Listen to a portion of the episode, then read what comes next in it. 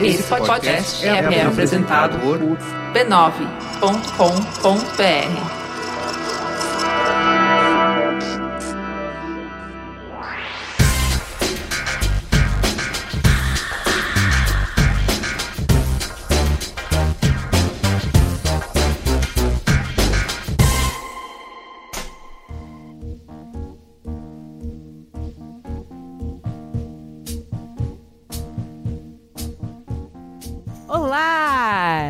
sou a Juvalauer e essa é a Cris Partes. Você está ouvindo Mamilos, um podcast que discute os temas que bombaram durante a semana nas interwebs. Mas atenção, para quem chegou agora, é muito importante lembrar: aqui, debate não é fla-flu. O que, que a gente vai ouvir essa semana? A gente vai ouvir um swinguinho, uma vozinha gostosa, aquela coisa veludada lá no fundo. Qual é o nome dele? Marvin Gaye. Aumenta o som, Caio.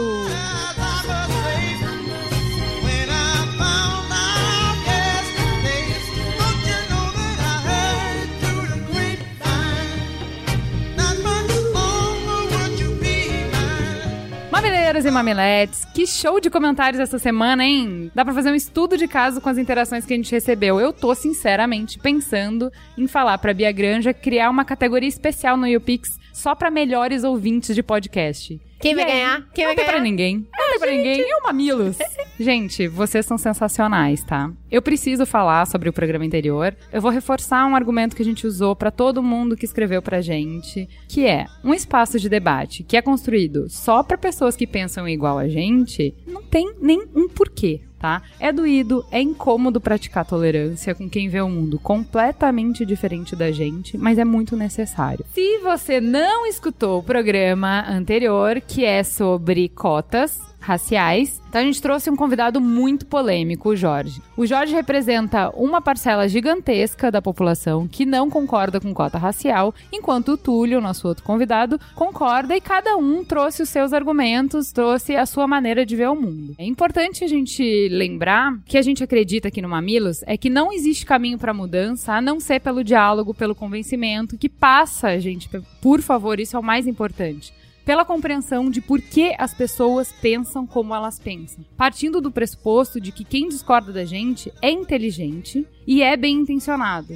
Tá? Então, assim, não adianta dizer que a gente vai escutar se a gente achar automaticamente que quem tá falando coisas que a gente não concorda e que a gente acha absurdas, automaticamente tá mal intencionado e que não é uma pessoa que tá com os mesmos objetivos que a gente. Então, assim, todo mundo quer viver bem, todo mundo quer viver feliz, todo mundo quer viver numa sociedade igual e justa. As pessoas só têm visões diferentes de como chegar nisso. Então, assim, mais importante do que um programa de debate é uma sociedade. A gente vive numa sociedade e a gente vai ter que conviver com pessoas que têm muitas opiniões diferentes da gente em vários aspectos. Então, assim, esse exercício que a gente tá fazendo aqui não é fácil, não é cômodo, mas ele é super importante. Essas pessoas que pensam diferente de você são seu primo, são teu irmão, teu colega de trabalho, e as nossas intolerâncias estão nos isolando cada vez mais pra gente só conversar com pessoas que pensam igual a gente. Então, assim, transcende muito um podcast, é um exercício pra vida. E o bom é que quando você encontra alguém que você vai totalmente contra o pensamento, faz com que você organize os seus em bons argumentos. Exatamente, e até por que não? Perceber que alguns argumentos que você usava não se sustentam na prática. Então, assim, não é que você vai mudar de ideia, mas você pode mudar seus argumentos. Que eu vivo discutindo isso com o Merigo. Não basta estar certo, você tem que usar os argumentos certos. Bom, honestamente, a gente sabe que não conseguiu evoluir tanto quanto a gente gostaria no debate. A gente não conseguiu mapear todos os argumentos importantes que a gente gostaria de fazer. Então, assim, eu, principalmente, a, a Ju sabe, foi um programa muito difícil pra mim, porque eu acho que eu deixei de falar um monte de coisa que eu queria e eu fiquei muito, muito emocionada com o retorno dos ouvintes. Foi muito legal. As pessoas, tanto por e-mail, quanto no site, quanto no Twitter, continuaram essa conversa de uma forma muito construtiva. Quem era contra, quem era a favor, mas de uma forma muito empática, colocando os argumentos, as suas próprias incertezas. Então, assim, eu acho que a gente fez sim um programa bom no sentido de ajudar as pessoas a serem mais tolerantes. Um monte de gente escreveu falando, eu custei a ouvir, mas ela ouviu. Então isso já é uma evolução danada. É isso aí, gente. Vamos escutar, depois vamos entender. Não, peraí, mas por que será que ele disse o que ele disse? O que, que será que ele queria falar quando ele disse? Porque assim, a gente, quando quer se expressar, também erra. A gente também diz coisas que não, não era exatamente desse jeito. A ideia tá certa, mas o jeito que a gente se expressou talvez não fosse tão certo. Então, assim, é entender mais do que o que a pessoa disse, mas ir lá no fundo e buscar o que, que será que ela quis dizer com isso? Por que, que uma pessoa inteligente e uma pessoa bondosa falaria uma coisa dessas? Vamos fazer esse exercício que vai ficar melhor para todo mundo. Então, eu quero fazer um jabá para os nossos irmãos do Anticast, outro podcast sensacional da casa. A Cris indicou no último programa o Black Mirror e o pessoal do Anticast está fazendo programa sobre esse assunto, né, Cris? Isso mesmo, eles fizeram, na verdade, um episódio para analisar alguns dos capítulos. E assim, é só entrar lá na página do B9 procurar, porque todos estão identificados com Black Mirror, eles não estão numa sequência. Vale muito a pena escutar, porque tá muito legal o conteúdo. Além disso, a gente recebeu uma indicação bacana do This American Life, que é um podcast gringo bem legal, de um episódio que fala sobre as diferenças de oportunidades educacionais. O episódio chama Three Miles. Ele não tá mais disponível para download, mas o Ítalo, um ouvinte, gentilmente subiu no Dropbox pra gente disponibilizar para vocês.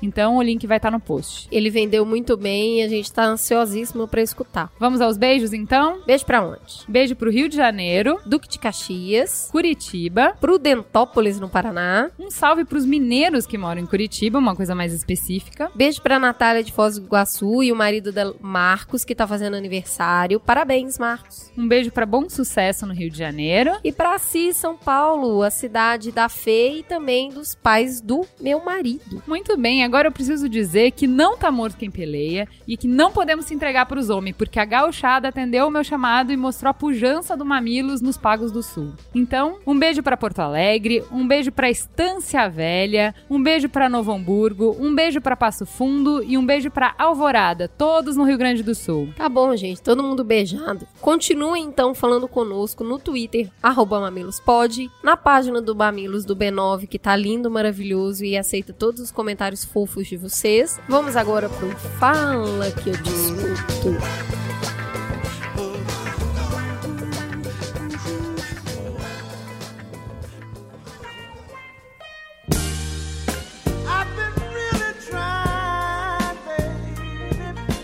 E eu reservei aqui três conversas rápidas para passar com vocês de muitas, muitas, me ajuda no muitas, Ju? Muitas conversas que vocês proporcionaram durante essa semana. Primeiro eu queria falar da Caroline Baranzelli, que é gaúcha, branca, professora de história e mestre em educação, que fez uma dissertação e o mestrado dela foi sobre o posicionamento de estudantes não cotistas sobre as políticas de ação afirmativa na Universidade Federal do Rio Grande do Sul. A Caroline, cara, o e-mail dela assim, eu queria dormir abraçado com ele. Muitas informações relevantes. Mostra o quanto a gente só arranhou o tema. Ela trouxe muita coisa bem fundamentada. A pesquisa dela dá para ela o aval de conversar sobre isso. E assim, ela buscou história, ela trouxe muito dado. Então, assim, Caroline, muito obrigada pela sua informação. E eu peço aqui no ar, por favor, publique o seu comentário no site, porque outras pessoas merecem ter acesso à informação que você colocou. Ela é excelente. Queria também falar sobre o comentário do Pedro Sukiyama, que ele é contra cotas raciais, porque na verdade ele tem uma ideia muito melhor. E aí ele diz: por que não criamos então cotas para os mais abastados? Não dar mais vantagem para aqueles que já estudam melhor, mas sim segregar a verdadeira minoria, que são aqueles com a melhor educação. Porque assim, eles competem entre eles para conseguir uma pequena porcentagem das vagas, que aí é destinada às cotas, e deixa a maioria pro resto que realmente precisa, tendo uma boa instituição de ensino superior. Então, assim, é, foi muito engraçado que ele foi pro outro extremo e ele mesmo critica a própria ideia, mas é interessante pensar, é fazer o exercício de pensamento que ele propôs. E eu queria também mandar um beijo muito especial pra Gabi Matheus, com quem eu troquei uma série de longos e-mails, recheados com muita história pessoal, muito debate construtivo. E eu quero mandar um abraço apertado para ela e agradecer a oportunidade da conversa que nós duas tivemos. Eu quero falar do e-mail do Walter, um negro que mora na periferia da Zona Sul de São Paulo e que é a favor das cotas, mas que ao mesmo tempo conseguiu concordar em muitas coisas com o que o Jorge falou. E eu tô trazendo o e-mail do Walter porque eu achei ele bacana de um exemplo do que eu falei no início do programa, do exercício de, apesar das ideias do outro serem radicalmente diferentes das suas, ir lá para tentar entender por que ele pensa do jeito que pensa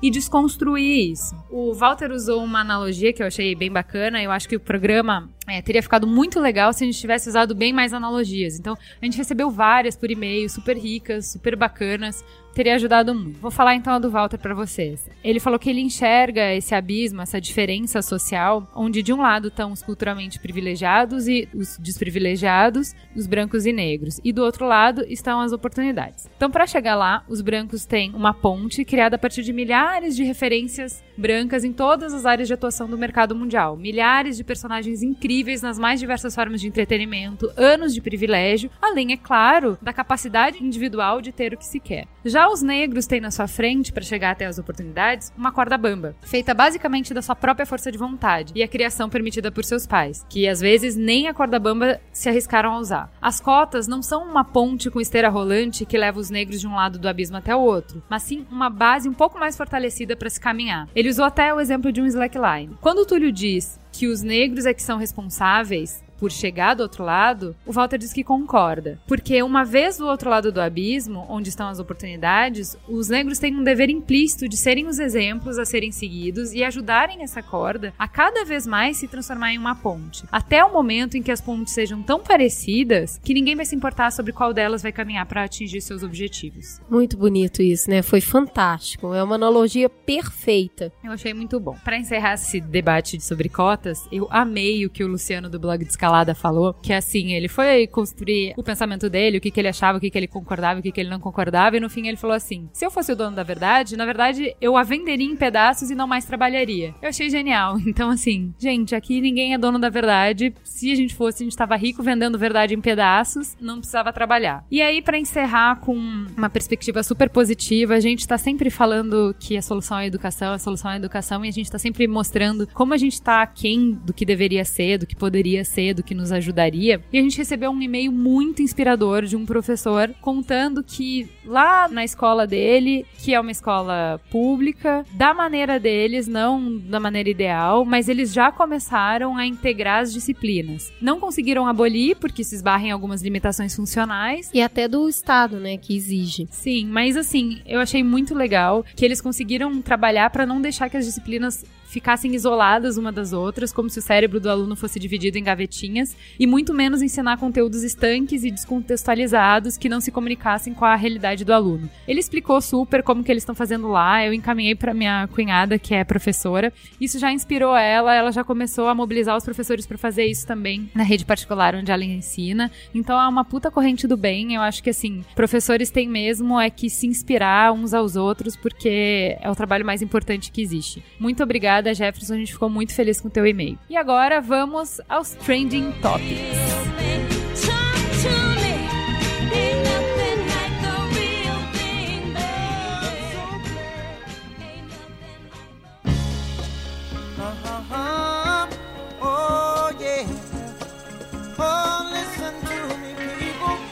E a gente começa o Trend Topics prestando uma homenagem para quem merece. A Leila Diniz viva estaria fazendo 70 anos. Ela morreu muito cedo, aos 27 anos, em um acidente aéreo. Mas ó, que vida, amigos. Que vida. Enfrentou e subverteu conceitos de uma sociedade extremamente machista e ainda sambou muito na cara da ditadura com declarações super polêmicas em plenos anos 70. Gente, mas sério, eu li e eu falei, isso é subversivo até hoje. Assim, tanto tempo passou, as coisas mudaram tanto, a internet tá aí, e mesmo assim, a gente ainda é tão quadrado, né? Ela foi a primeira mulher a não apenas ir à praia de biquíni com uma barriga gigante de grávida, como se deixar fotografar e sair no jornal. Sucesso. É muito subversiva. Então, como uma singela homenagem, a gente vai falar aqui alguma das suas declarações. Eu achei essa ótima. Você pode amar muito uma pessoa e ir pra cama com outra. Já aconteceu comigo.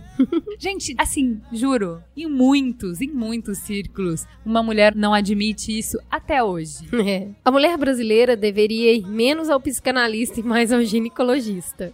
Sucesso. Sobre a minha vida e meu modo de viver, não faço o menor segredo. Sou uma moça livre. Eu adorei esse aqui. Sempre andei sozinha, me dou bem comigo mesma. Agora, essa é a melhor. Rufem os tambores. Eu posso dar pra todo mundo, mas não dou pra qualquer um. Viva Leila Diniz. Agora a gente vai falar de uma experiência interessante. O comediante e ator Chris Rock, ele está tirando uma selfie toda vez que ele é parado por um policial. E ele publica essa foto nas redes sociais. Dentro de uma população do tamanho dos Estados Unidos, que é muito bem policiado, você tem cerca de 10% de chance de ser parado por um policial. Só que o ator resolveu compartilhar nas redes sociais essa experiência tão interessante. Toda vez que um policial manda ele parar o carro, ele tira uma selfie e posta. E em menos de dois meses ele já foi parado três vezes. Ah, claro, né? Um negão dentro de um carro incrível, num bom bairro, ele só pode ser ou um motorista ou um ladrão. Primeiro, tem duas coisas interessantes. A primeira, todo mundo já sabe, da construção social que a gente vem tanto discutindo. E a segunda é ele compartilhar isso. Porque eu acho que isso começa a formar um senso como um todo das pessoas. E me fez lembrar um Tumblr que chama A Branco, dá um tempo, que eu vou até colocar aqui, que é um estudante de antropologia nos Estados Unidos começou a fazer um ensaio fotográfico com alunos da Universidade de Harvard, que era onde ele estudava, e uma estudante da Universidade de Brasília se inspirou e começou a fazer um estudo, um, essa experiência, que cada pessoa negra que ela via no campus, ela dava uma lousa e pedia para a pessoa escrever alguma coisa que ela já tinha escutado diretamente ligada à cor dela. E ela tira uma foto da pessoa segurando a lousa. E aí tem muitos homens negros segurando, escrito assim: Desculpa, te confundi com um assaltante.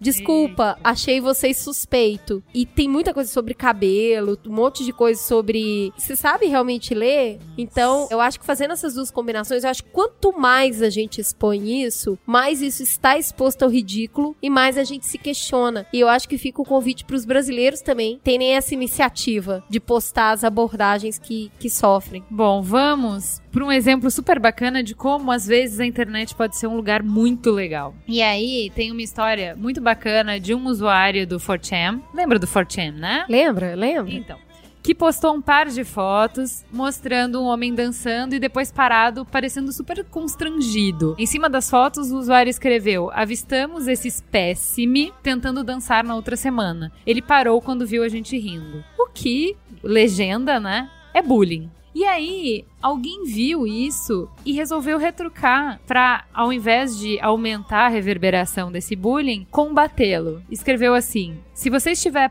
por aí, grandão, mande essas crianças se danarem e continue dançando. E aí, uma escritora começou um movimento em prol desse cara e lançou no Twitter um desafio. Se a galera da rede ajudasse a encontrar esse cara, ela ia pagar uma passagem para ele ir até Los Angeles, onde um grupo de mulheres de Los Angeles ia dançar com ele. Em 24 horas, a hashtag Find Dancing Man, encontre um homem dançante, viralizou no Twitter. 1.700 mulheres se uniram a ela, prometendo oferecer para esse cara da foto uma festa na qual ele ia poder dançar à vontade com todas as mulheres. Olha, acharam o cara, porque é internet, né? O cara morava em Londres e vai rolar festa. E tem umas fotos dele super fofo, felizoco, assim, tipo, uhul, indo pra festa, assim. É, a gente quis contar essa história aí que vai lá, não rende uma grande pauta, mas a gente quis muito colocar ela aqui até para corroborar com uma coisa que a Ju tem falado nos últimos programas. Onde tem uma pessoa afim de fazer o bem, o mal não permanece. Então, assim, eu acho que o usuário podia ter passado por essa foto ignorado, mas não, ela foi lá e mandou uma mensagem de apoio pro cara, que depois virou um movimento, que outras pessoas aderiram. É. E assim, é isso que eu chamo de mudança do nosso micro-universo. É, seja a diferença que você quer ver no mundo, né? Exatamente. Bom, e aí, a gente recebeu um e-mail super legal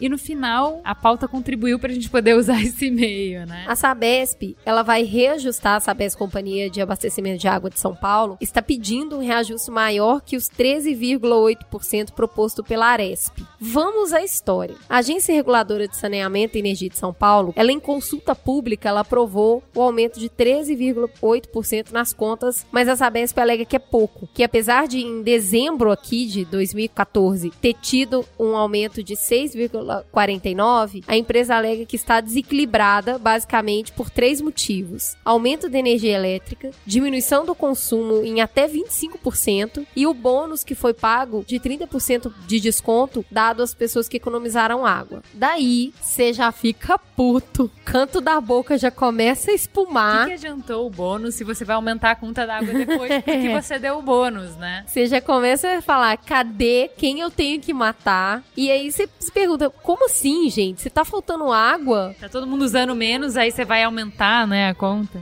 se você provém água, tá faltando água, como é que você ainda se dá o direito de aumentar a conta? É. Só que a nossa ouvinte, a Nayara Costa, que é tecnóloga em saneamento básico, não trabalha na Sabesp, mas trabalha numa outra companhia de abastecimento, ela tem uma visão muito de dentro e ela mandou um e-mail muito esclarecedor pra gente sobre como funcionam essas companhias. Então, legalmente falando, as questões quali e quantitativa dos corpos hídricos Thanks. Para não são responsabilidade direta da companhia de saneamento. A Sabesp ela é uma usuária da água da mesma forma que uma indústria ou um produtor rural, por exemplo. O papel da empresa é coletar água, tratar, entregar água de qualidade na sua casa e coletar o esgoto, tratando e devolvendo com qualidade para o corpo hídrico. Qualquer responsabilidade que extrapola esse serviço não é de responsabilidade apenas da Sabesp. Ou seja, a água é matéria-prima da Sabesp. E se ela não cuidar, se ela não tiver matéria-prima, o que acontece? Ela Quebra. quebra. E parece que a gente tá indo bem aí por este caminho, né? Então, assim, o que ficou parecendo é que a empresa, ela realmente tem três saídas. Ela tem que melhorar a sua infraestrutura para parar de perder água. E aí, isso eu achei muito interessante, porque eu fui bem crítica da perda de água da Sabesp em uns Quem não, episódios. né? É. E aí a Nayara falou assim, cara, preste atenção. Todas as empresas de saneamento do Brasil têm como meta reduzir essa perda. Porque isso é uma questão de custo, que impacta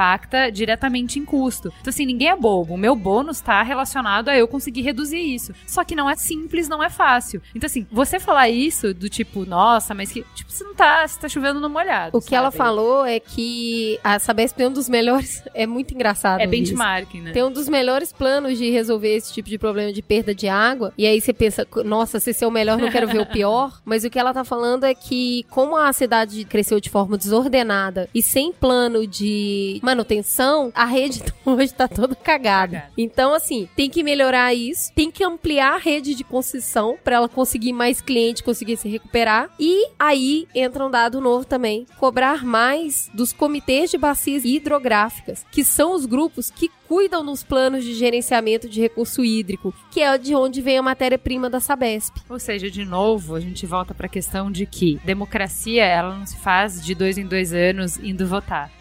Tem uma série de conselhos que buscam a opinião da população e que podem ser gerenciados e controlados e fiscalizados. São formas já estruturadas da população ter voz e fiscalizar os órgãos públicos e que a gente nem conhece e muito menos usa. É o nosso próximo passo é descobrir quem, quem é esse grupo de planejamento de bacias hidrográficas de São Paulo. Vamos para a teta da semana.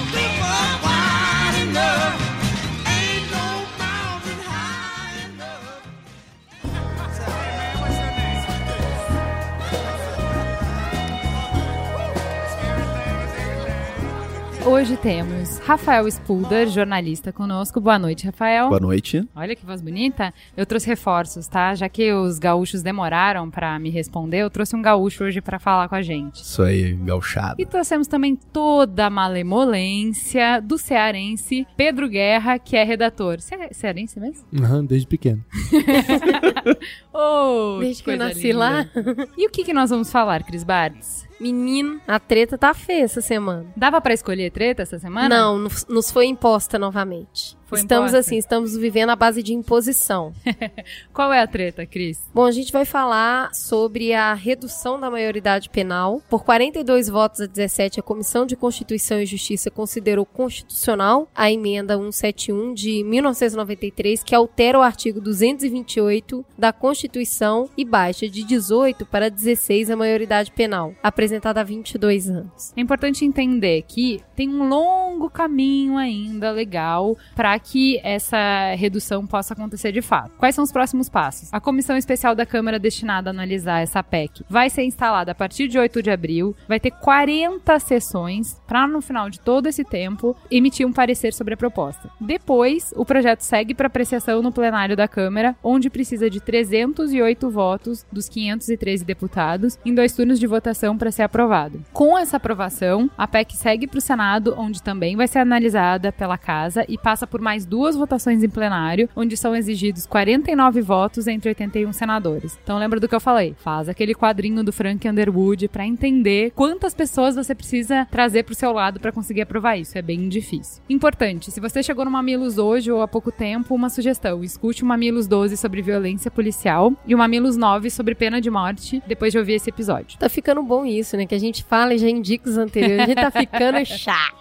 É, porque tem conteúdo, gente. Se você chegou agora, volta que vale a pena. Para vocês entenderem então por que, que a gente não teve escolha sobre falar esse tema, eu vou passar um pouquinho da repercussão, porque no dia que aconteceu isso, o Twitter, a timeline foi monotemática, né? Não tinha outro assunto. Um dia antes, no dia e no dia depois não teve outro assunto. Então eu vou falar da Bárbara Gância, que falou: Ah, por que, que a gente já não encurta o caminho e exige que toda grávida negra e pobre aborte ou que filho já nasça condenado à morte? O Fernando Cabral, querido Fernandinho, falou: Que bacana! Então basta reduzir a maioridade penal para que automaticamente os jovens a partir de 16 anos parem de cometer crimes? Deve ser assim, né? Quem mais? Gente, eu não selecionei, tá? Eu peguei no, o Twitter, quando você procura por um termo, ele vê os mais retweetados. Então, Sim, claro. Não foi eu que fiz essa seleção. É, o Cardoso. Pessoal chilicando contra a redução de maioridade penal. Quando forem assaltados por vivetes, já sabem. Agradeçam e nada de queixa. O Marcos Castro. 16 anos pra maioridade penal tá é pouco. Se tem idade para jogar Minecraft, para mim já pode ser preso. Então vamos lá, para entender o tamanho do problema. Temos 21 milhões de meninos e meninas entre 12 e 18 anos. Ou seja, o universo que a gente está abrangendo com essa lei é gigantesco. Desses, só 0,5% cumprem medidas socioeducativas. A pesquisa do Conselho Nacional de Justiça de 2012 revelou que os delitos cometidos por adolescentes, preste atenção, porque isso é importante, são predominantemente roubo, furto e tráfico. Isso corresponde a 80% do total, ou seja, não são crimes violentos. Por outro lado, somos o quarto país em um ranking da Organização Mundial de Saúde de 92 países, com o maior índice de assassinatos de jovens. São 13 homicídios para cada 100 mil crianças e adolescentes, de 50 a 150 vezes maior do que países como Inglaterra, Portugal, Espanha, Irlanda, Itália e Egito, cujas taxas mal chegam a 0,2 homicídios para a mesma quantidade de crianças e adolescentes. Outro dado que é importante para entender o problema. Tanto a Confederação Nacional dos Bispos do Brasil, que é a principal organização representativa da Igreja Católica, quanto duas importantes organizações representativas das igrejas evangélicas brasileiras, os Evangélicos pela Justiça e a Rede Evangélica Nacional de Ação Social, se posicionaram contra a tentativa da redução da maioridade penal. Além disso, a OAB, o Conselho Federal de Psicologia, o Conselho Federal de Serviço Social, a Procuradoria Federal dos Direitos do Cidadão, a Associação dos Juízes pela Democracia, a Associação Nacional dos Defensores defensores públicos, entre outras diversas organizações, manifestaram sua preocupação e repúdio à tentativa de redução da maioridade penal. Apesar disso, 83% dos brasileiros são favoráveis à diminuição da maioridade penal para 16 anos e apenas 15% são contra. Isso é uma pesquisa do Ibope. Dado esse cenário, gente, é importante a gente falar. Pedimos pelo Twitter, pedimos pelo Facebook, fomos muito compartilhadas, fomos muito retweetadas. Alguém que fosse a favor e que tivesse gentileza e simpatia para mostrar o seu ponto de vista. Não é que não existam essas pessoas, elas não chegaram a nós a tempo e a gente não conseguiu trazer ninguém a favor. Por isso eu vou conduzir o programa assim, a gente vai trazer os argumentos a favor, vai colocar na mesa e a gente vai discutir. Importante, a gente percebeu que muitas das pessoas que são a favor da redução da maioridade têm uma história pessoal ou estão sensibilizadas por uma história de violência é muito cruel. Então é uma questão que envolve uma sensibilidade, um sentimento. Então, assim, a gente vai aqui discutir para tentar ampliar o conhecimento, para tentar ampliar a razão sobre isso, mas nunca invalidando o posicionamento das pessoas, nunca invalidando o ponto de vista das pessoas, tá? É importante que, se você é a favor da diminuição da maioridade penal, você não se sinta atacado nesse programa, se você não se sinta acuado com esse programa, esse é o nosso objetivo aqui. Então, eu vou começar colocando o áudio da Núbia, que foi nos indicada por uma ouvinte querida no Twitter. Foi super gentil de nos atender e explicou de uma forma super eloquente por que, que ela é a favor da redução. Eu acho que tem algumas coisas que a gente precisa colocar. Primeiro é que o Brasil é um dos poucos países do mundo em que o nosso limite de maioridade final é 18 anos. Se você for pegar diversos países que são muito mais civilizados do que o nosso, como Canadá, a própria França, que é um país super de esquerda, mas lá essa faixa é de 13 anos, bem longe dos 18 anos. Eu acho que esse é o primeiro ponto. Eu acho que uma pessoa de 18, 17 anos, de 16 anos, de 15 anos, ela tem plena capacidade de responder pelos seus atos.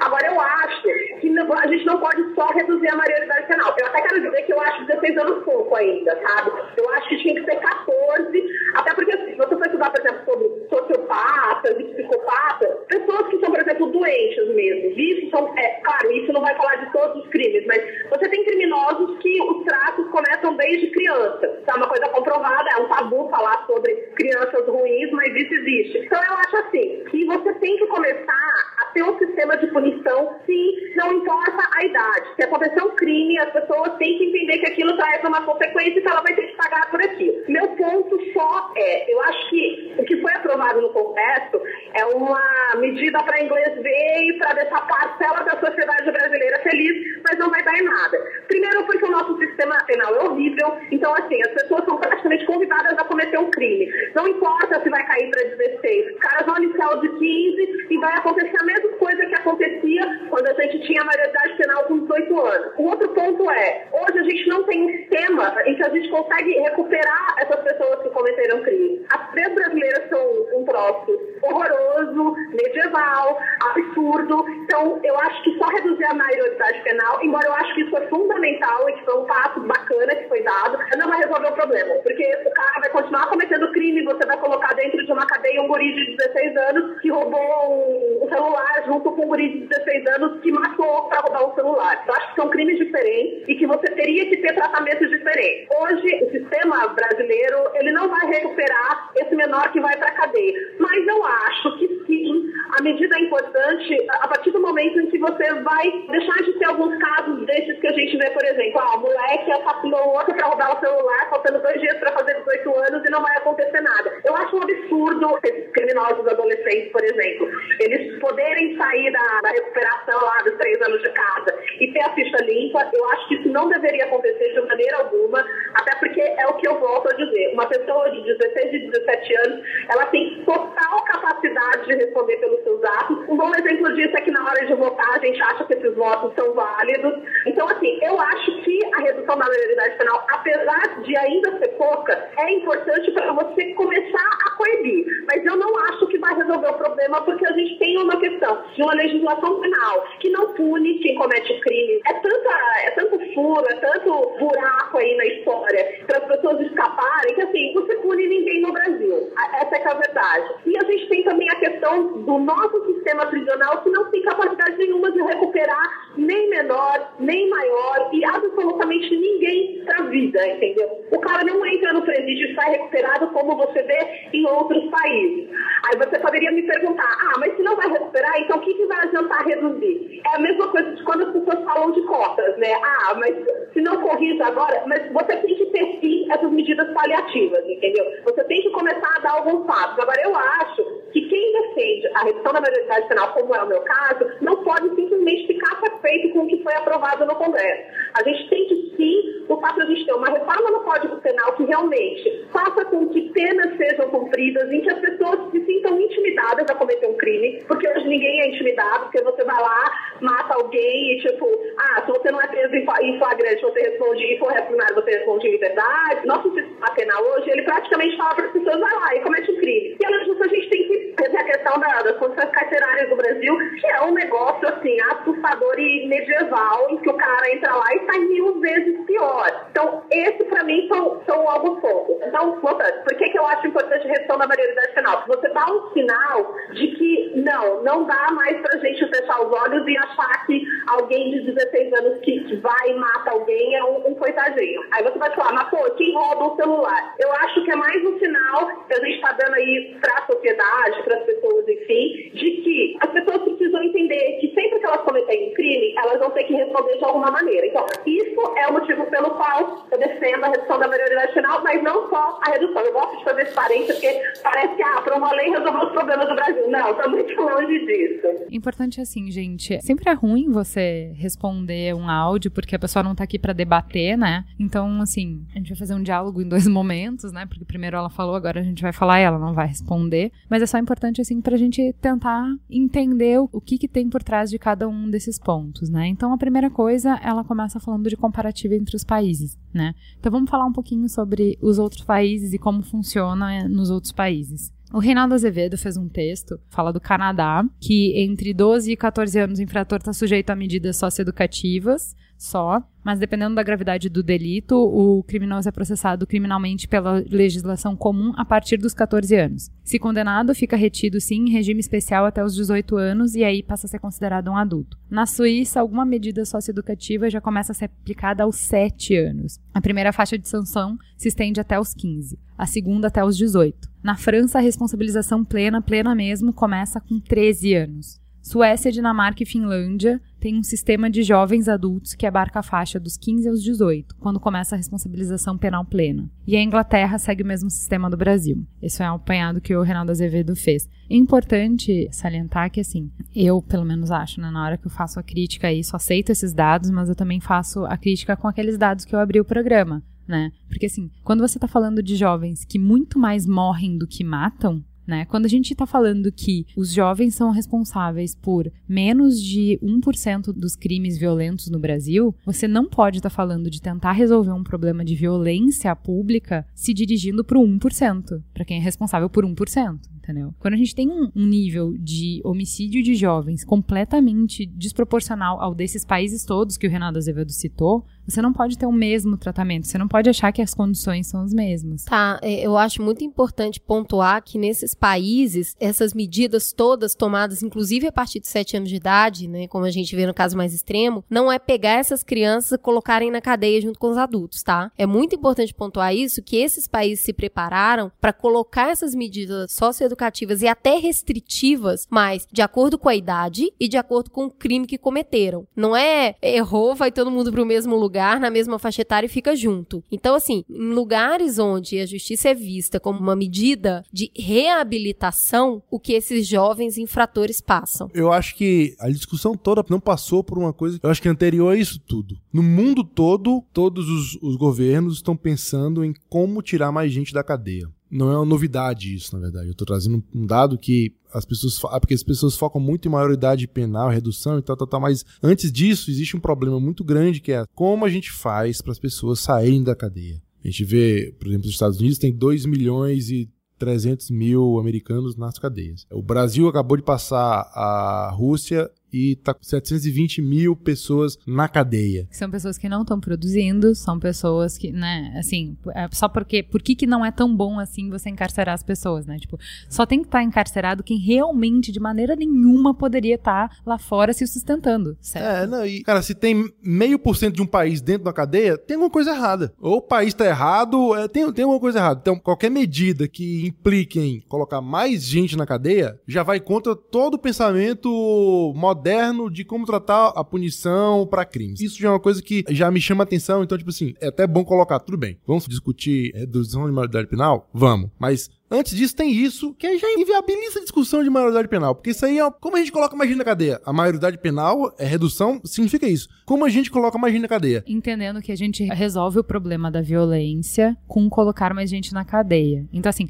isso é um dos pressupostos. Um dos pressupostos é que, para eu ter um lugar mais seguro, eu preciso prender mais tá? Eu acho interessante salientar aqui que aí as questões de dados estatísticos, elas são muito complexas, porque elas têm que ser analisadas numa série histórica, onde várias coisas contribuem. É aquela história, são... dá pra mentir com números, né? Dá super, assim, mas, mas eu a tô falando pros dois Exato. lados, tá? Porque, assim, por exemplo, um dado que eu vi muito citado foi que, assim, em nenhum lugar onde se passou a aprender mais, a criminalidade diminuiu. Mas esses dados também são bem contestáveis, porque você vai ver uma série de outros fatores influindo. Claro. Entendeu? Como imigração, como renda, como um- uma série de outras coisas. Então, assim, acho complicado a gente falar de, de estatística aí, porque a estatística pode ser usada pros dois lados. Assim, acho importante quem tá ouvindo o que o Pedro tá falando, que, assim, não é absoluto isso, mas é assim, só fique pra pensar. Assim, não- talvez não seja o nosso objetivo. O nosso objetivo final é que nós fiquemos mais seguros e não que tenha mais pessoas na cadeia. Só pra, Não, pra e, e pensando o isso. seguinte, né? Colocaram mais pessoas na cadeia e em que cadeias, né? Nós estamos falando de um país que tem pedrinhas, por exemplo, no Maranhão, que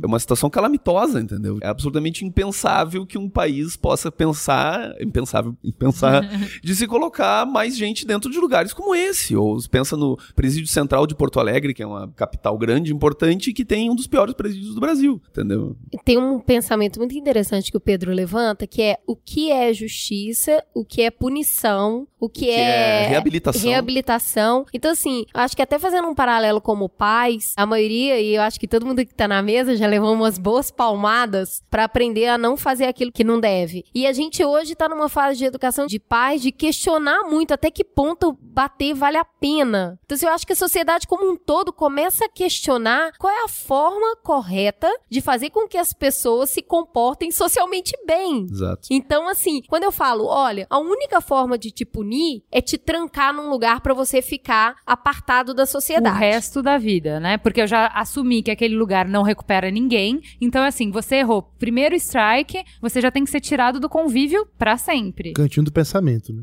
É, um cantinho, Um cantinho do- de do- 30 da anos. revolta É. eterna, né? Porque aí o que acontece é que, beleza, você não vai ter contato com a sociedade porque você cometeu um erro. Só que aí eu te coloco em contato com uma outra sociedade, que é a sociedade carcerária, que vai te fazer uma outra formação. Ela também vai te formar. Porque igual a sociedade aqui fora te forma, a lá de dentro te forma também. É, e aí sim é que se cria o adulto criminoso, tipo, que é esse que, que pela lei ele realmente é punido, entendeu? Ele é, ele é afastado da sociedade, entendeu? Tipo, o jovem, ele naturalmente busca role models, né? Ele busca, ele se espelha em modelos mais velhos, seja é, ídolos ou até, em alguns casos, professores, até mesmo, que a maioria das pessoas, tipo, implique com professores ou com pais, mas se buscam os role models. E quando se bota uma pessoa de 16, 17 anos numa cadeia convivendo com criminosos adultos, ele vai buscar aqueles modelos. Os modelos vão ser criminosos adultos. Esse, é- acho que a gente começa a entrar numa parte mais suculenta da discussão, porque assim, comparativo entre países, pra mim, sinceramente, parece um pouco aquela coisa do filho que fala, mas todo mundo pode, mãe, eu não posso. Tipo, sério, a gente tem que ser capaz de nós chegarmos às nossas conclusões, independente se o João, Maria, Ciclano fazem. Eu acho bom, benchmark a gente faz bastante no nosso mercado e tal, é, é válido, não tô desqualificando esse argumento, mas eu só acho que não é o cerne da questão. Então, Principalmente levando em consideração as diferenças entre esses países, né? O sistema carcerário, penal, a lentidão da justiça brasileira, a gigantesca histórica e massacrante desigualdade, o jeito de tratar as pessoas diferentemente, o racismo. São tantos poderes e forças que influenciam a punição no Brasil que imaginemos que o país seja um, um lugar perfeito, igualitário, com respeito às leis, com as instituições todas funcionando, com as pessoas comendo e Educação. Educação, saúde, tudo. Se nesse contexto, se a gente trabalhasse a redução da maioridade penal nesse contexto, seria uma coisa complicada. Por que vamos diminuir de 18 para 16? Será que as pessoas vão deixar de matar menos? Ou vão matar mais? Ou vão. Quando a gente associa essa medida de redução num contexto catastrófico da sociedade brasileira, inclusive um dos índices mais certeiros para você ver a quantas anda um direito das minorias num país. Assim.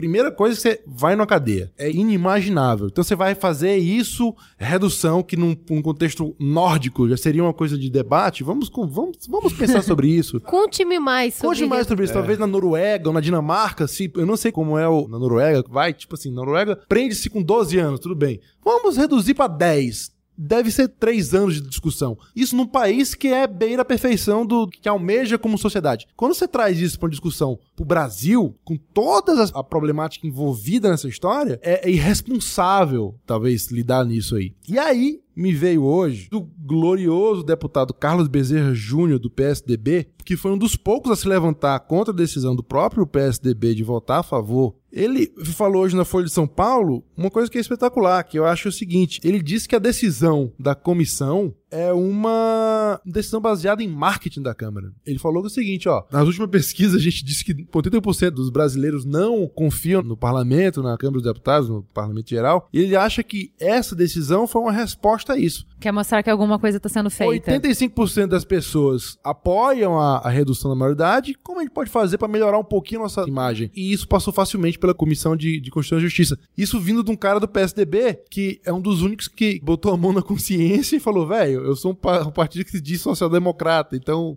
tem alguma coisa errada aí. Então, falamos de comparativo de países, já fizemos o nosso consideração sobre isso, mas tem uma coisa que ela falou que foi bem marcante e que é usado bastante no argumento de quem é a favor, e que eu fico bem inclinada a concordar, sinceramente, principalmente vendo é, a juventude que a gente tem hoje, é que o Código Penal foi feito numa época muito diferente da nossa. Então, uma época em que realmente um moleque de 18 anos, a menina estava brincando de casinha ainda em casa, era uma outra mentalidade, uma outra visão de mundo. E que hoje os jovens têm uma maturidade, uma consciência de mundo muito diferente de antigamente. É aquela coisa. Muito mais acesso à comunicação. Muito mais acesso à comunicação, eles estão crescendo antes, enfim. Assim, isso me parece inegável porque a gente vê o tempo inteiro como os jovens são precoces hoje. Então, assim, é, é muito forte esse argumento de que, assim, cara, um moleque de 16 anos, se ele matar alguém, ele sabe o que ele tá fazendo, ele sabe que é errado, entendeu? Tem uma questão importante aqui que é o seguinte: eu fiz uma pesquisa recentemente para uma matéria que eu escrevi. É uma matéria de cunho científico que é um estudo em cima do cérebro adolescente. Um assunto do qual eu não sou especialista, então eu tive que pesquisar bastante, ler livros, eu li um, um livro inteiro a respeito disso, entrevistei é, neurocientistas, psiquiatras e tal. E esse livro que eu li que se chama The Teenage Brain, é de uma neurocientista americana que se chama Frances Jensen. Ele é, assim, em resumo, ele é uma espécie de um manual para pais que tem que lidar com adolescentes. Então ele tem, ela pega todos os avanços na área de neurociência voltados aos adolescentes dos últimos anos, para enfim, explicar como é que que um adolescente é possível desistir do ponto de vista neurofisiológico. E o ponto central desses avanços, que são avanços que aconteceram nos últimos 10 anos, é o seguinte: o cérebro humano, ao contrário do que se pensava, sei lá, 20 anos atrás, ele continua se desenvolvendo ao longo da adolescência e até ao início da, fase adulta jovem. Ou seja, e justamente o, o, ponto do cérebro, a área do cérebro, que é a última a se desenvolver, são os lobos frontais e principalmente o córtex pré-frontal, que é a área do cérebro que é responsável responsável por senso de julgamento, é reconhecimento de perigo, o autocontrole, é o reconhecimento dos outros, o autorreconhecimento em relação aos outros. Ou seja, é uma série de comportamentos que num adolescente eles não estão desenvolvidos ainda. Então, e isso explica vários comportamentos do jovem, como por exemplo, tomar muitos riscos, tomar um porre, ficar em coma alcoólico, ouvir arrebentar kiss. um carro, bêbado, ouvir kiss, ouvir banda ruim, é, responder para os pais, responder para a professora, enfim, uma série de coisas podem ser justificadas a partir disso. Justificadas ou explicadas. Explicadas a é, partir é, explicadas, disso. É, justificadas Isso. não. Inclusive, ela tem, um, tem uma frase no livro que ela diz assim: o cérebro adolescente ele não é uma desculpa, ele é uma explicação. Exatamente, muito bom. I rest my case, Your é, então, qual é a questão? E ela tem um capítulo inteiro dentro do livro que é sobre jovens que cometem crimes, adolescentes que cometem crimes. E ela é muito clara, e eu entrevistei ela, entrevistei outros neurocientistas, psiquiatras, que todos foram unânimes. Disseram, olha, penalizar, punir um jovem de 16, 17 anos, ou até 18, ou até 19 anos, da mesma forma que um adulto, é uma irresponsabilidade, entendeu? É porque, não é tipo, não punir, né? Não, a questão é a questão é a seguinte, essa, a, o ponto dela especificamente que ela falou e também dos outros, mas ela foi muito muito assim assertiva nisso, é essa pessoa precisa de uma chance precisa se dar uma chance para ela. Ela pode não ter a menor noção do que ela fez, entendeu? Ela pode eh, simplesmente ter tido uma, uma ação impulsiva. A, a, impulsividade é uma coisa adolescente e é um caráter neurofisiológico, não é uma questão moral ou, sei lá, de formação. Não, é uma questão de estrutura cerebral, entendeu? Então, é, quando se diz que um adolescente é aos 15, 16, 14, 13 anos é, responsável pelos seus atos e consciente, não, ele não é. Tipo, ele, ele tem justamente a área do seu cérebro é, que que tem essa função não desenvolvida completamente. O que eu acho, o argumento que eu acho mais legal baseado nisso é o argumento que fala o seguinte: existem dois motivos para você colocar uma pessoa na cadeia. Uma questão da retribuição, tipo, olha, o cara me ferrou, eu vou ferrar com ele também.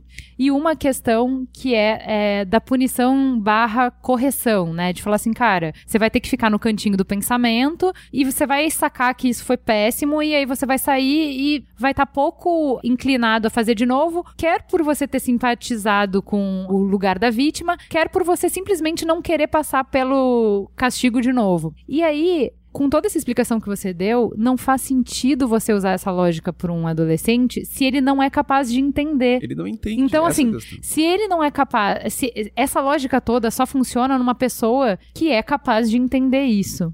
Né? Claro. Tem um fator aqui que é bem importante nessa discussão, que é o seguinte: não quer dizer que ele não sabe o que ele está fazendo. Não. Não, ele Quer só não dizer consegue fazer o que ele- julgamento. o julgamento dele sobre o que ele tá. Ele sabe que ele tá fazendo e ele sabe que tá errado. E outra, Só que o valor de julgamento dele, a percepção da gravidade, claro. a percepção do outro, né? Estou inferindo algo ao outro, fica prejudicada, ainda não tá completa. Não, e no próprio ato criminoso, ele pode ter, pode ter faltado a ele o autocontrole que num adulto, ou na maioria dos adultos, existe, entendeu? Ele não tá com isso ainda plenamente O desenvolvido. que eu acho importante é assim, nesse momento, todo mundo parar e lembrar das coisas que fez quando adolescente. E assim como Ah, é. nitidamente a gente age diferente hoje. A Nitidamente. gente tem uma assim. visão. É, uma é, visão... difer- é diferente. Não, imortal pra começar. Imortal e muito poderoso. Exato, exato. E eu queria aproveitar esse gancho, que é justamente se a gente realmente acredita que um jovem de 16 anos está preparado para cumprir uma pena e responder por um crime como um adulto, que é o, é o ônus da sociedade, será que, se a gente julga ele tão preparado, a gente está disposto a dar para ele o bônus de ser tratado com adulto? Como, por exemplo, a gente está disposto a dar para ele carteira de motorista? Ele pode começar a dirigir com 16 anos, a comprar bebida com 16 anos, obrigações de voto obrigatório, né? Com 16 anos, fumar, casar, porque hoje com 16 anos você não pode se casar, a não ser que você seja emancipado.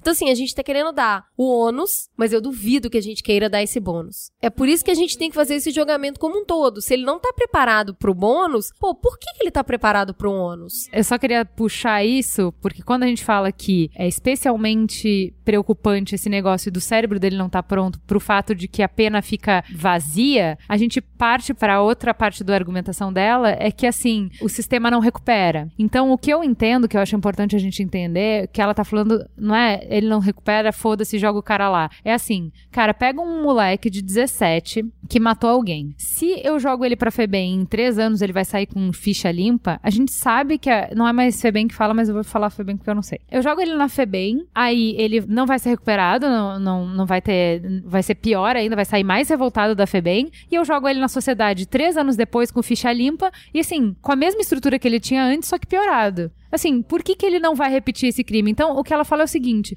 putz, eu adoraria que eu pudesse colocar esse cara num sistema que recupera. Como eu não consigo, a medida paliativa do momento é pelo menos tira ele de circulação. Um menino que matou alguém com 17 anos, ele é um risco, tira ele de circulação. Tira pra se entendo.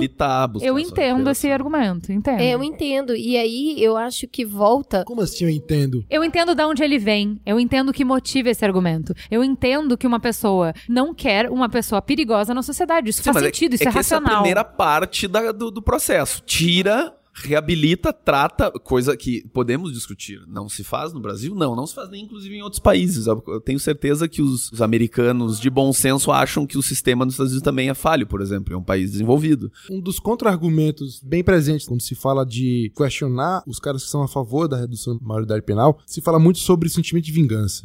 Ou seja, são pessoas, como a, Juliana falou no começo do, do programa, são pessoas que são, ou foram vítimas de crime, tem na família pessoas que são vítimas de crime praticado por adolescente. Ou estão sensibilizadas por histórias que são terríveis Então são mesmo. terríveis. Então existe esse sentimento. Ah, e como o país todo é um país que a impunidade que a gente vê no espectro maior, a gente não vê empresário preso, você não vê político preso, a gente vê a É, agora de até tá vendo. é, tá vendo? A gente vê uma sucessão de escândalos na TV, não se tem notícias sobre como deu isso, quem foi preso quem. Você vê gente saindo da, da cadeia. E os caras pensam, ó, o contato mais primário que eu tenho com o crime é o cara que me assalta na esquina, é o cara que roubou a. a Eu a quero venda- resolver pelo menos isso, né? a venda no fulano de tal, é o cara que, que assaltou aqui o meu filho, então eu quero que esse cara se foda. Porque eu não tô vendo o, sei lá, qualquer big figurão aí preso, não tem- a sensação é essa. É porque tem o crime que tá longe e o crime que tá perto. E o que tá perto é o que me dói E mais. às vezes ele tá perto, não necessariamente fisicamente, mas ele tá perto midiaticamente. Né, Você se sente mais exposto a ele, né? Mas o que, eu, o que eu ia dizer, na realidade, é isso que,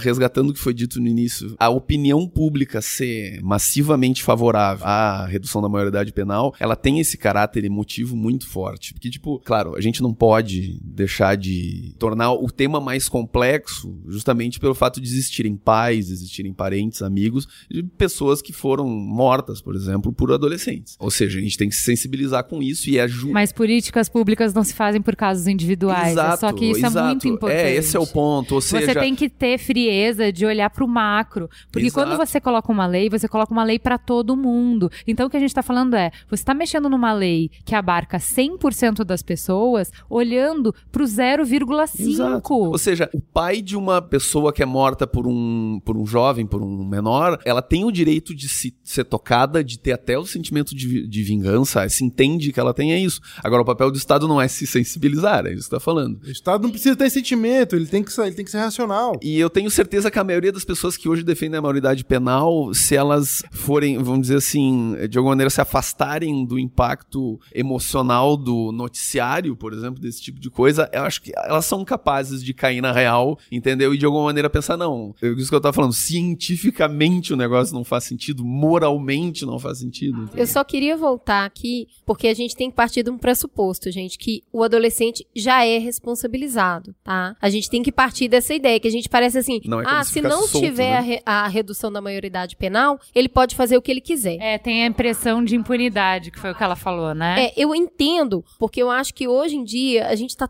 tão cansado de violência, a gente já não suporta mais a violência, que qualquer coisa que me passe a ilusão que vai diminuir essa violência, eu aposto nela. E aí eu só queria voltar no caso científico, do estudo científico que você fez, que a neurocientista que você entrevistou falou assim: eles merecem uma chance, eles merecem muito uma segunda chance, porque quando formados, né, eles têm uma grande chance de se reabilitar. E hoje, as penitenciárias brasileiras têm um índice de reincidência de 80%. Então, quer dizer, a segunda chance dele não vai existir, porque ele já vai sair de lá formado pela sociedade carcerária. A reincidência da FEBEM é de 20% e a reincidência do sistema prisional comum é de 80%. Então, tu não, não, não é racional que tu queira tirar uma pessoa que tá num sistema de 20% de reincidência e, e jogar no de 80%. Então, assim, a partir dos 12 anos, no Brasil, qualquer adolescente é responsabilizado pelos atos cometidos contra a lei. Essa responsabilização é executada por meio das medidas socioeducativas previstas no ECA, que é o Instituto da Criança e do Adolescente, que inclusive é um bom estatuto, e, e essas medidas têm o objetivo de ajudá-lo a recomeçar e a prepará-lo para a vida adulta de acordo com o socialmente estabelecido. É parte desse processo de aprendizagem que ele não volte a repetir. E aí isso vem com socioeducativa intermediária, em liberdade e restritiva. Por isso a gente não deve confundir impunidade com imputabilidade. A imputabilidade, segundo o Código Penal, é a capacidade da pessoa entender que o fato é ilícito e agir de acordo com esse entendimento, fundamentando então a sua maturidade psíquica. Essa é a leitura do ECA. Então, assim, olha, ele já é punido. E hoje ele é punido num sistema que também é ruim. Só que esse sistema que o pune hoje ainda é menos ruim do, do que Claro, o não sistema que você está querendo jogá-lo. Exato, é. E aí tem um problema que é, eu tenho certeza absoluta que se você pegar esses 85% das pessoas que acreditam que a redução da maioridade vai resolver a, se essas pessoas forem participarem de uma discussão mais ampla e mais abrangente sobre isso, se forem confrontados com dados que o mundo inteiro tem, eu acho que elas com certeza pensariam de uma outra maneira. Eu acho que tem a ver com esse cansaço, Pedro. Tem um Sinceramente. cansaço, tem a falta de fórum de, de discussão com, com as pessoas sobre isso, elas não têm acesso à formação,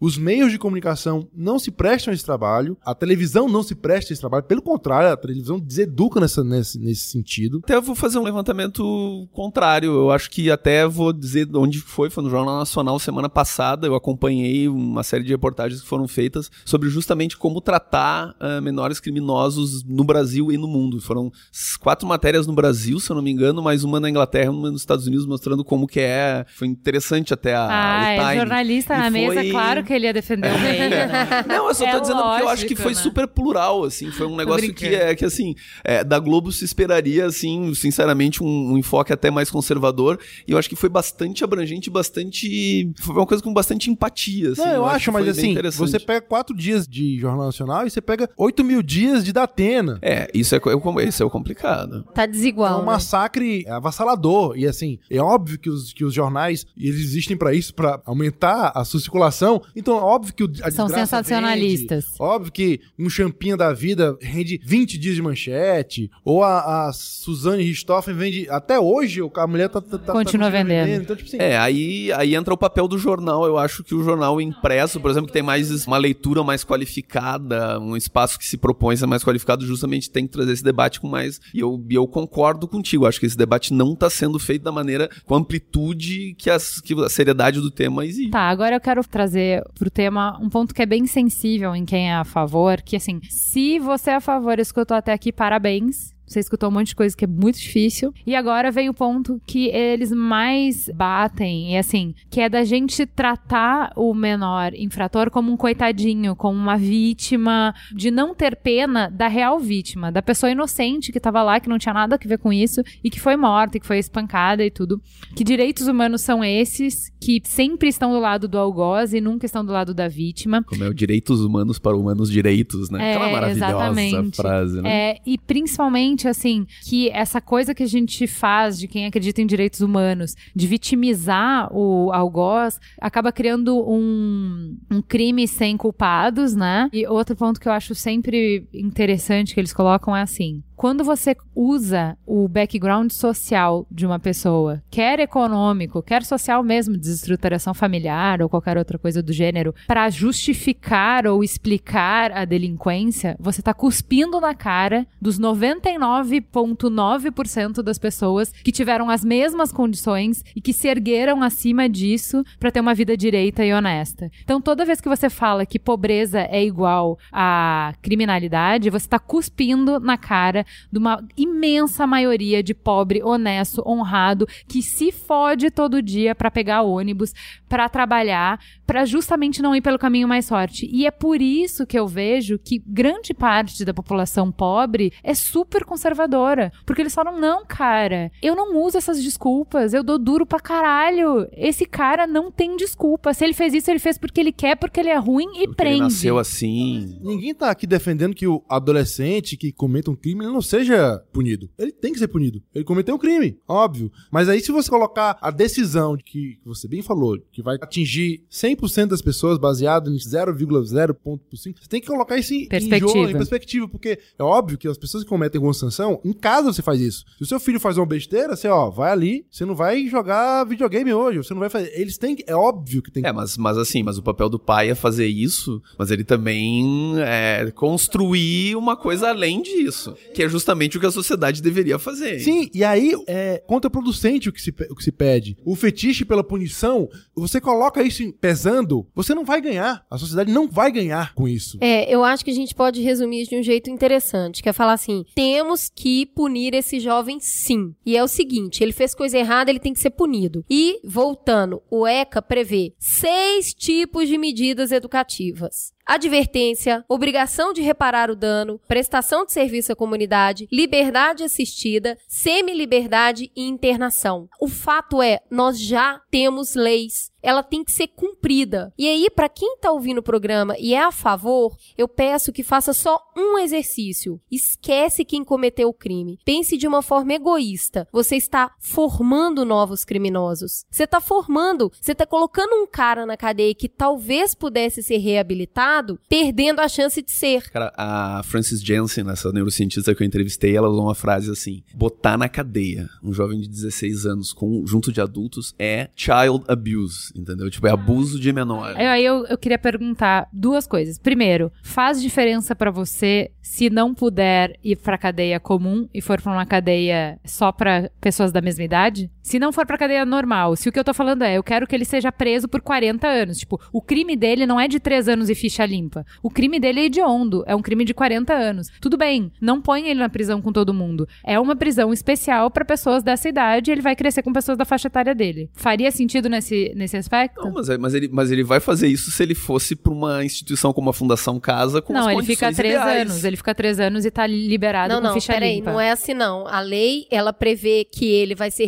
responsabilizado e a culpabilidade dele é de acordo com o crime que ele cometeu. Então não é que ele vai ficar três anos e acabou. Isso não é o máximo que ele pode ficar. Tem a ver com crime. Então, isso aí tem muito esse discurso de ele vai entrar, ficar rapidinho e sair. O sistema é falho? É. A casa menor recupera? Não. Plenamente não. Ela só traz um pouco mais de chance do que a cadeia. O que a gente está discutindo aqui é ele tem minimamente um pouco mais de chance. E outra coisa, voltando a esse negócio de ter a ficha limpa ou não. A gente sabe que hoje no Brasil, se uma pessoa sai da cadeia, se ela tentar se reinserir na sociedade, a ficha dela não permite. E se você fizer isso com um menino de 16 anos, se aos 16 anos ele sai da penitenciária e ele tá com isso na ficha, olha o tempo de vida que ele vai ter expurgado da sociedade. Você tá formando mais criminoso. Tá, então, mais um segundo, porém. Se for só pra crime hediondo, tudo bem? Tipo assim, tá, então tudo bem, eu, não, eu, eu entendi que 80% dos crimes são roubos e essas coisas a gente pode resolver na casa. Nessa semana eu vi na Folha, na primeira página, uma existe um movimento para transformar corrupção em crime hediondo. Pois é, cara, mas aí, por exemplo, o Jânio de Freitas escreveu... Você vai Então, a gente vai viver num país hediondo. É, mas olha, a, a- te- a gente falou isso antes. O Jânio de Freitas escreveu um, um texto na Folha falando justamente dessa sanha de se criar. Ele não falou sobre isso, ele, ele abriu um texto mais amplo é, sobre a sanha de se criar novas leis como uma resposta para leis que não são cumpridas. Ou seja, são questões como a gente estava falando antes. As questões já estão contempladas. Mas como a lei não, não funciona porque não, ela não é aplicada, se cria novas leis para gerar um efeito, entendeu? É. Sabe? Não, é, a gente, a gente pode até, até apostar na, na não aplicabilidade das leis e na passa essa porra aí que não vai ser aplicada mesmo. Ah, vai continuar não É, sendo aplicada, tipo assim, entendeu? Pô, o cara, a pena máxima no Brasil é passar, o cara passar 30 anos na cadeia. Isso aí é outra coisa também que é mal compreendida, que é bom a gente levantar esse ponto aqui. O adolescente, ele pode ficar até nove anos em medida socioeducativa, sendo três como interno, três em semi-liberdade, três em liberdade assistida, e após isso, inclusive, serve também para os crimes hediondos de pessoas adultas presas, que é, em termos penais, essa pessoa só pode ficar 30 anos presa. Mas, se essa pessoa cometer um crime hediondo, ela passa por uma análise psicológica que, se visto que essa pessoa não tem condição de conviver em sociedade, ela não é libertada. É, mas ela Mas vai aí pra um já não é hospital o. penitenciário, Ela vai para né? um hospital penitenciário. Então, assim, quando a gente fala o crime hediondo e, e foi feita uma série de acompanhamento com esse jovem, com esse adolescente, e foi constatado que ele é de alta periculosidade para a sociedade, ele não é libertado. Tá, isso é importante falar. É, porque todo mundo fala, fica justamente horrorizado com isso. Tipo, o Champinha vai ser liberado depois de três anos, tudo bem, pra uma semi, mas vai estar na rua depois de três anos, é um perigo muito Inclusive, grande. já era para ele ter sido libertado e ele não foi por esse motivo, tá? Existe essa falta de informação, essas coisas não são, não são divulgadas, as pessoas não, não têm interesse em falar sobre isso. Então a gente fica mistificando os, os meios que deveriam elucidar, ou então, no mínimo, abrir uma pauta grande para debate, mas eles ficam mistificando. Desde quando, quando a PEC foi aprovada no- na Comissão de Constituição e Justiça, ela tem na- no texto dela trechos da Bíblia pra, usados pra Isso. justificar, pra Aí, justificar. Isso aí foi o que o Merigo ficou mais feliz, porque daí sim ele achou que era um bom argumento, entendeu? Estado laico e bababá. Eles não apresentam nenhum dado sólido a favor. O único dado mais sólido e mais Contundente. contundente é o clamor popular. É, Eu mas não aí- tenho nenhum problema contra o clamor popular. E a democracia, né? Dá tudo certo. Mas os deputados estão lá, são representantes da população, mas eles estão lá também com uma prerrogativa que pode ser bem mais complexa do que, do que apenas obedecer o clamor popular. É, mas eu acho que, assim, eu vou até ser um pouco otimista. Eu tô achando que isso não vai passar. Pois eu acho que Eu vai acho passar. que são. Eu acho que não passa. Eu Porque eu acho Pedro que, é muita. errado.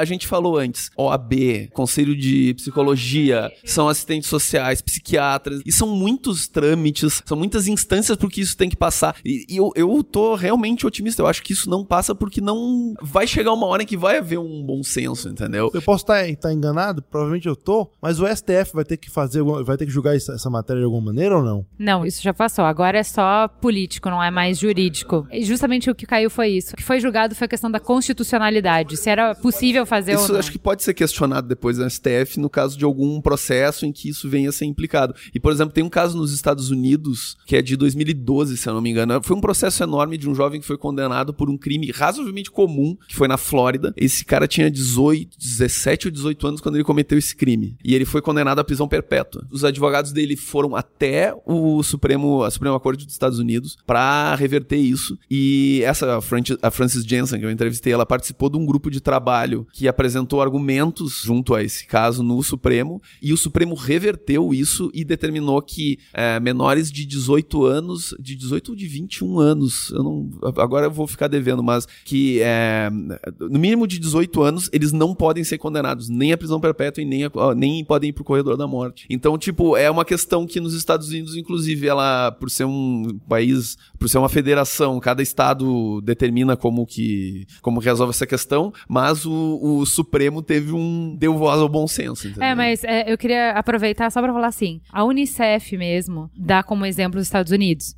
Porque geralmente quem é a favor dá muito como exemplo a política do- dos três strikes, que fala que isso diminuiu a criminalidade, então que a gente deveria colocar isso aqui. E a Unicef usa como modelo de experiência mal sucedido dos Estados Unidos, porque os jovens que cumpriram pena em penitenciária voltaram a delinquir e de forma mais violenta. Então, assim, o resultado concreto para a sociedade foi o agravamento da violência. Cris, tem uma coisa que a gente não referenciou ao discurso dela, que é quando ela compara com a questão de cotas, que eu entendo. Não é que são problemas iguais, eles são completamente diferentes, não são finalidades iguais, mas o que, que eu entendo, o que, que ela quis dizer? Quando ela fala o seguinte: eu entendo quando você fala que cotas não são a maneira de resolver o problema, mas essas pessoas que estão aqui agora não podem esperar. E eu penso a mesma coisa em relação a esse pai que perdeu a filha. Eu entendo que reduzir a maioridade penal não vai resolver o problema, mas esse cara aqui não pode esperar. A justiça tem que ser feita para esse cara. Eu concordo. Esse cara tem que ser punido e esse pai não pode esperar.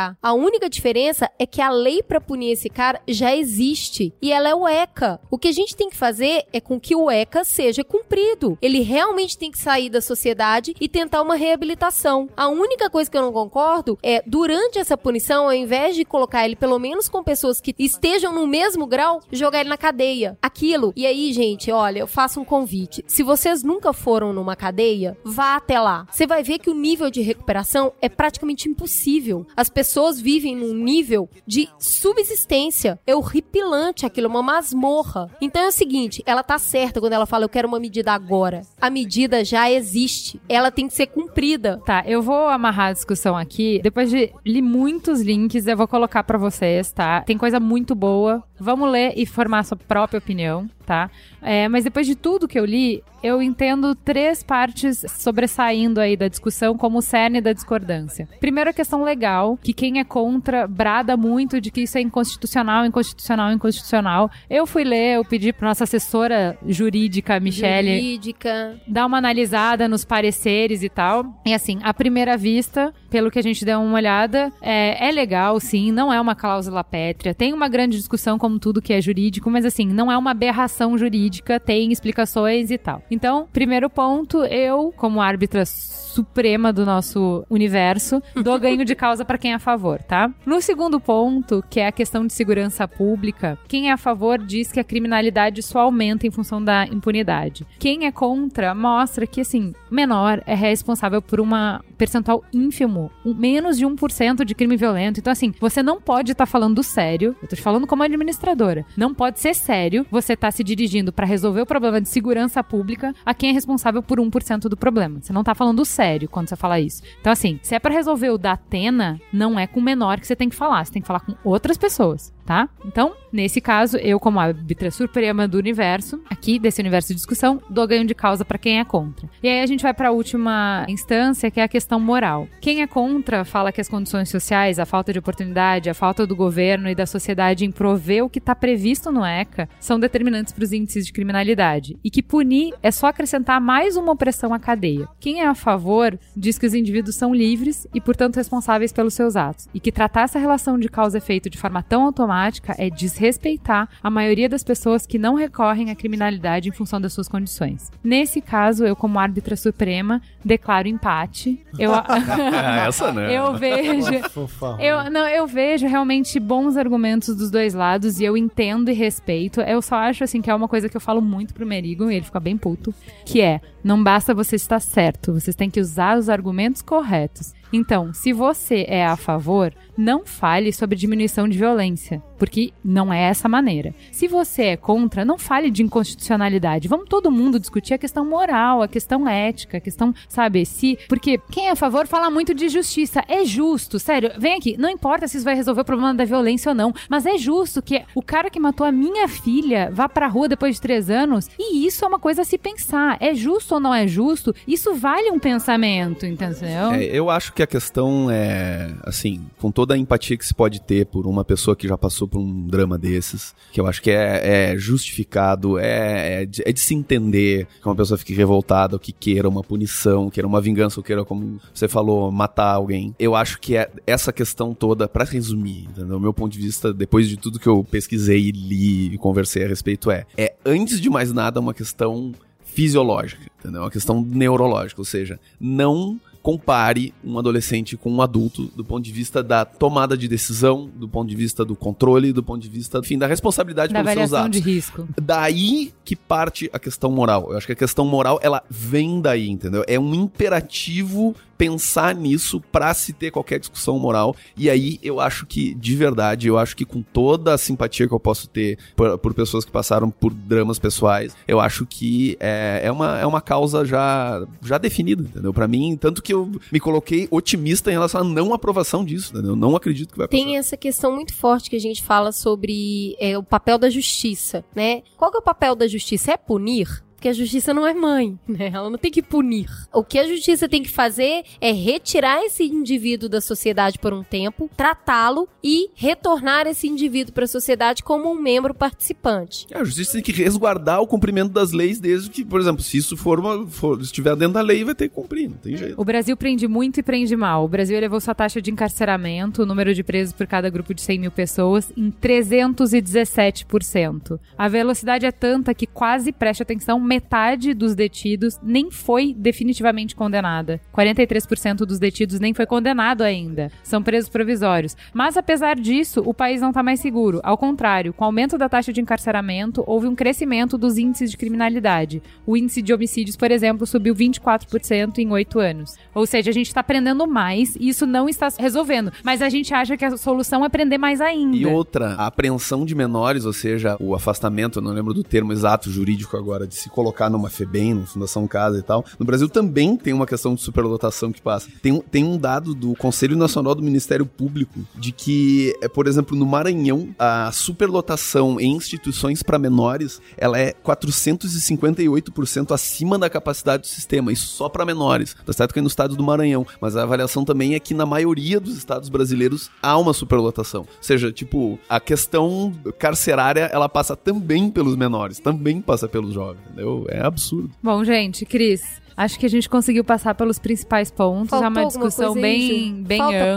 ponto? Sempre, sempre falta. Fiquem tranquilos. Vocês Não, podem não. comentar muito. A gente sempre deixa, na verdade, um ponto propositalmente, porque esses ouvintes maravilhosos sempre vêm colaborar e trazer mais um milhão de argumentos, conversas. Gente, fica gostosa a sensação de ter espalhado muitas dúvidas e ter colocado, ampliado o debate. Acho que, assim, de forma geral, o debate é feito de maneira muito rápida. Casa. Então, assim, não tem que ser contra depois desse programa, embora todos na mesa sejam. Não precisa ser contra, você pode continuar sendo a favor. Só o que eu imagino é que você consiga agora, depois desse programa, ser a favor com muito mais embasamento. Eu acho que até para quem é a favor, esse programa deu embasamento para ser contra por, pelos motivos certos. Vamos agora então para o farol aceso.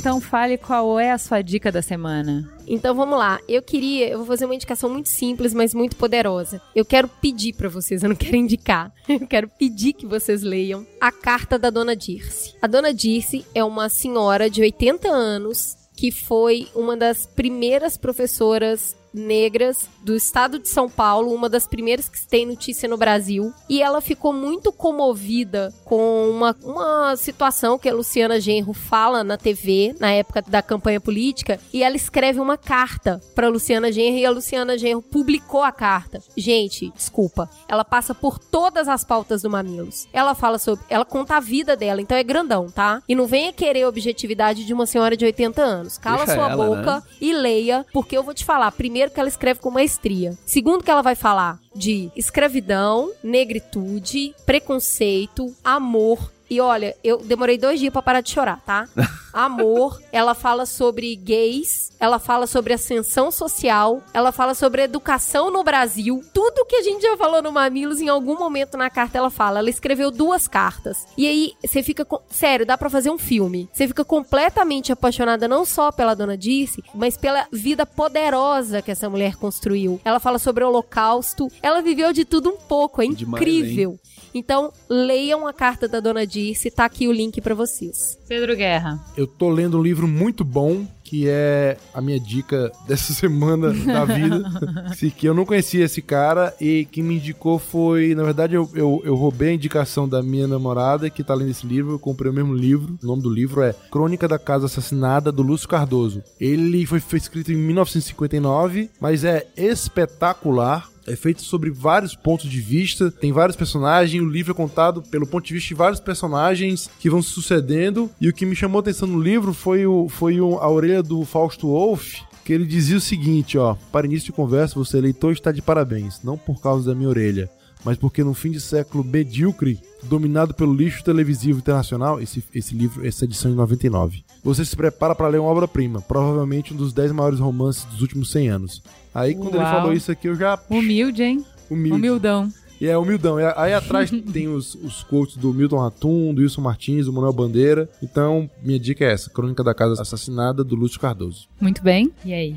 Que temos? Minha dica é pra quem curte café. Ui, Ah, que legal. É, pois é. Eu moro, eu e a Kellen, minha mulher, moramos na Santa Cecília, que é um bairro que tá bombando ultimamente, assim, com restaurantes, bares, é, hamburguerias, etc. E eu descobri recentemente um café é, que se chama Beluga. Ele fica na rua Cesário Mota, Doutor Cesário Mota. É tipo uma rua ali pra trás do Sesc Consolação, ali, tipo, pra mais pra perto do centro. Ali tecnicamente é Vila Buarque, mas é tudo faz parte da Santa Cecília. E cara, esse café é demais, cara. Ele é super clean, ele tem um ambiente ótimo. A galera assim que faz home office, por exemplo, vai pra lá pra trabalhar de tarde, que ele tem um ambiente super bacana, um som bom. Os cafés são sensacionais, assim, super é, aromáticos, assim, não- é realmente algo fora do comum. Bons doces e tem até ceva, né? um bom gaúcho não vai falar cerveja, tem ceva boa, cevas Mas tem polar. Não, mas é que polar, assim, é, Não, tá, tá não lá no, tá lá em Porto Alegre, deixa em Porto Alegre. Aqui é né, outro esquema. Mas enfim, fica a dica do Beluga Café, é um lugar sensacional na Cesário Mota, em Santa Cecília. Muito bem, agora a minha dica. Eu tenho um novo propósito de vida que é escutar a lista dos 12 novos podcasts que o Thiago Miro colocou no Mundo Podcast. Acho que a gente já falou várias vezes, mas talvez não tenha falado no ar. Eu e a Cris, a gente não tem cultura de podcast, a gente não ouvia podcast antes de começar a fazer, a gente não conhece e tal. Então eu tô diminuindo a minha ignorância um pouquinho cada dia. E dessa vez eu escutei, essa semana eu ouvi o PH Santos Show, uma entrevista que ele fez com o nome disso é Mundo. Uma delícia de sotaque cearense, muito legal. E eu fiquei morrendo de vontade de viajar, né? Tipo, eu, ele me lembrou quanto eu, há quanto tempo eu não viajo, como eu tô presa depois que eu tive filho, de, né, de tudo ficar mais é, pesado, muito mais bagagem e você evita de sair mais. É sensacional, muito gostoso, recomendo. É isso? Por hoje é só, amiguinhos. Por hoje é só.